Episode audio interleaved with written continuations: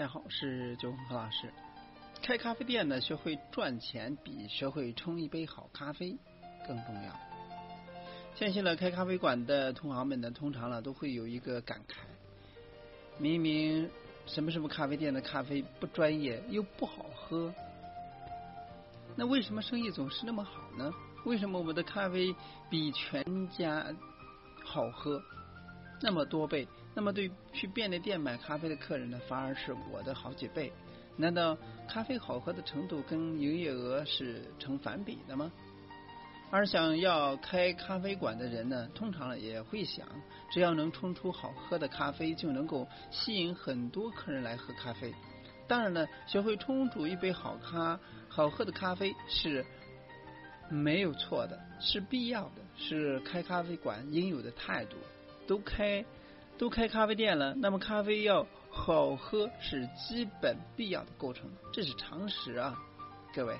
但只有咖啡却是不够的，学会开咖啡经营才是最重要的。开在哪里，卖给谁，卖什么，卖多少，如何卖，以及最重要的赚多少钱。那开咖啡馆一定要为了赚钱吗？咖啡馆不赚钱还能干嘛？还别说。开咖啡馆呢，不为赚钱的人还真不少。虽然大部分人呢都会有经济的压力，但人生呢不是只有赚钱而已。我们是要选择自己的兴趣当成工作。大部分的咖啡师的同行开店的理由都是这么单纯。对于怀着这一种单纯想法的同行，也没有什么可说的。人有各志吧。希望这不是我们赚不到钱。然后自我安慰的借口。不过呢，开咖啡店真的很难赚大钱。撇开梦想不说，咖啡呢是一个单价较低的商品。做做惯大生意，分分钟几十万、上百万，这些大咖们很容易看不惯这一杯几十块钱咖啡钱。所以咖啡馆呢，一桌客人的消费大约也就是一百几十块。那即便翻台率再高，还有会有多大的限制？所以加上营业地点的商圈范围影响，除非是专做游客生意，否则营业额长长成到一定的程度的时候了，没有开分店或者说拓展其他业务，就不会再有明显的上升。这是咖啡店的很难赚大钱的一大原因。所以在创业资金方面呢？呃，相较于开工厂、开公司，动辄千万的资本，那么开咖啡馆的门槛呢就低得多了。这也是很多想一圆圆老板梦的人选择它的原因之一。但投入的少，自然也就要期望会有超高额的报酬。因为卖咖啡赚的都是小钱，经营的好，能赚的泡温饱就很不错了。经营的不好。那就只能等着跟人聊聊梦想了。今年咖啡文化的传播迅速，同行的竞争激烈。以往呢，营业额呢若能够达到房租的三倍以上就能够有利润，但是呢，大概要达到租金的六到八倍才能算是稳定获利。以经营形态不同，会有不同的经营成本，这里呢有大量的估算。但是咖啡馆的经营形态不单单只是服务业，更是由生产制造加工而延伸出来的产业。服务只是提高附加值的高经济动作。很多人呢开咖啡店呢都是误信咖啡的利润高、成本低等谣言。很多原材料商会呢会跟你算。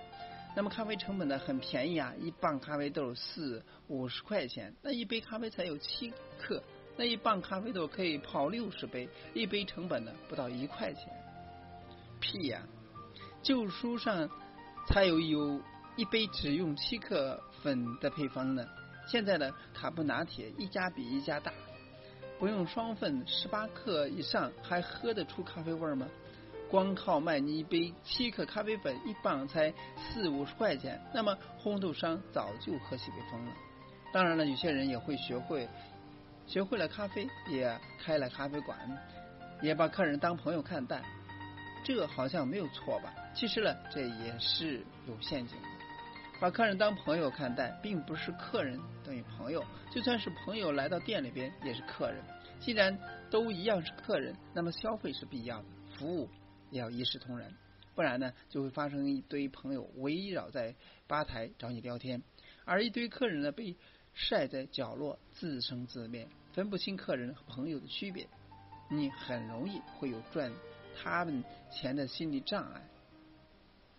那回到咖啡来说了，每位咖啡师呢都希望能够煮出一杯最美味的咖啡。只是这杯美味的咖啡呢，通常只有少数几个人才喝得出来它的美味。对于长期外食、味觉被破坏的一般大众消费者来说，谁闻得出来花果香？谁喝得出来层次感？谁在乎你的咖啡豆用了多少呢？他们通常只在乎有没有浓浓的咖啡香，喝了会不会回甘，加糖加奶好不好喝，哪里买咖啡比较经济实惠。除非你有咖啡传教士的使命感，还有足够的金盾，不然呢，还是降低一些标准，卖些七十分但更很多人喜欢喝的咖啡吧。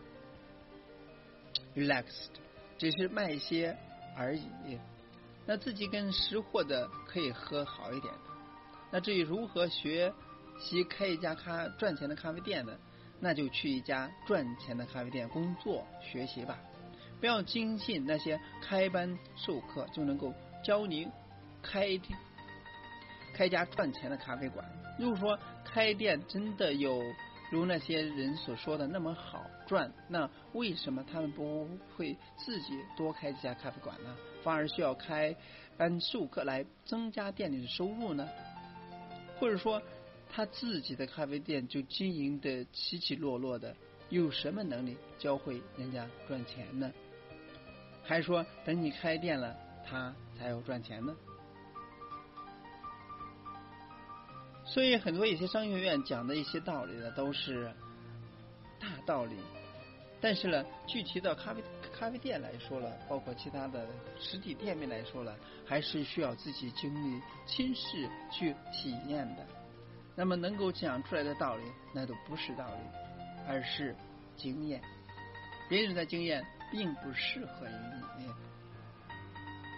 所以结合自己的实际情况去开开开一间赚钱的咖啡店，才是最实惠、最经济而最有保障的一种选择。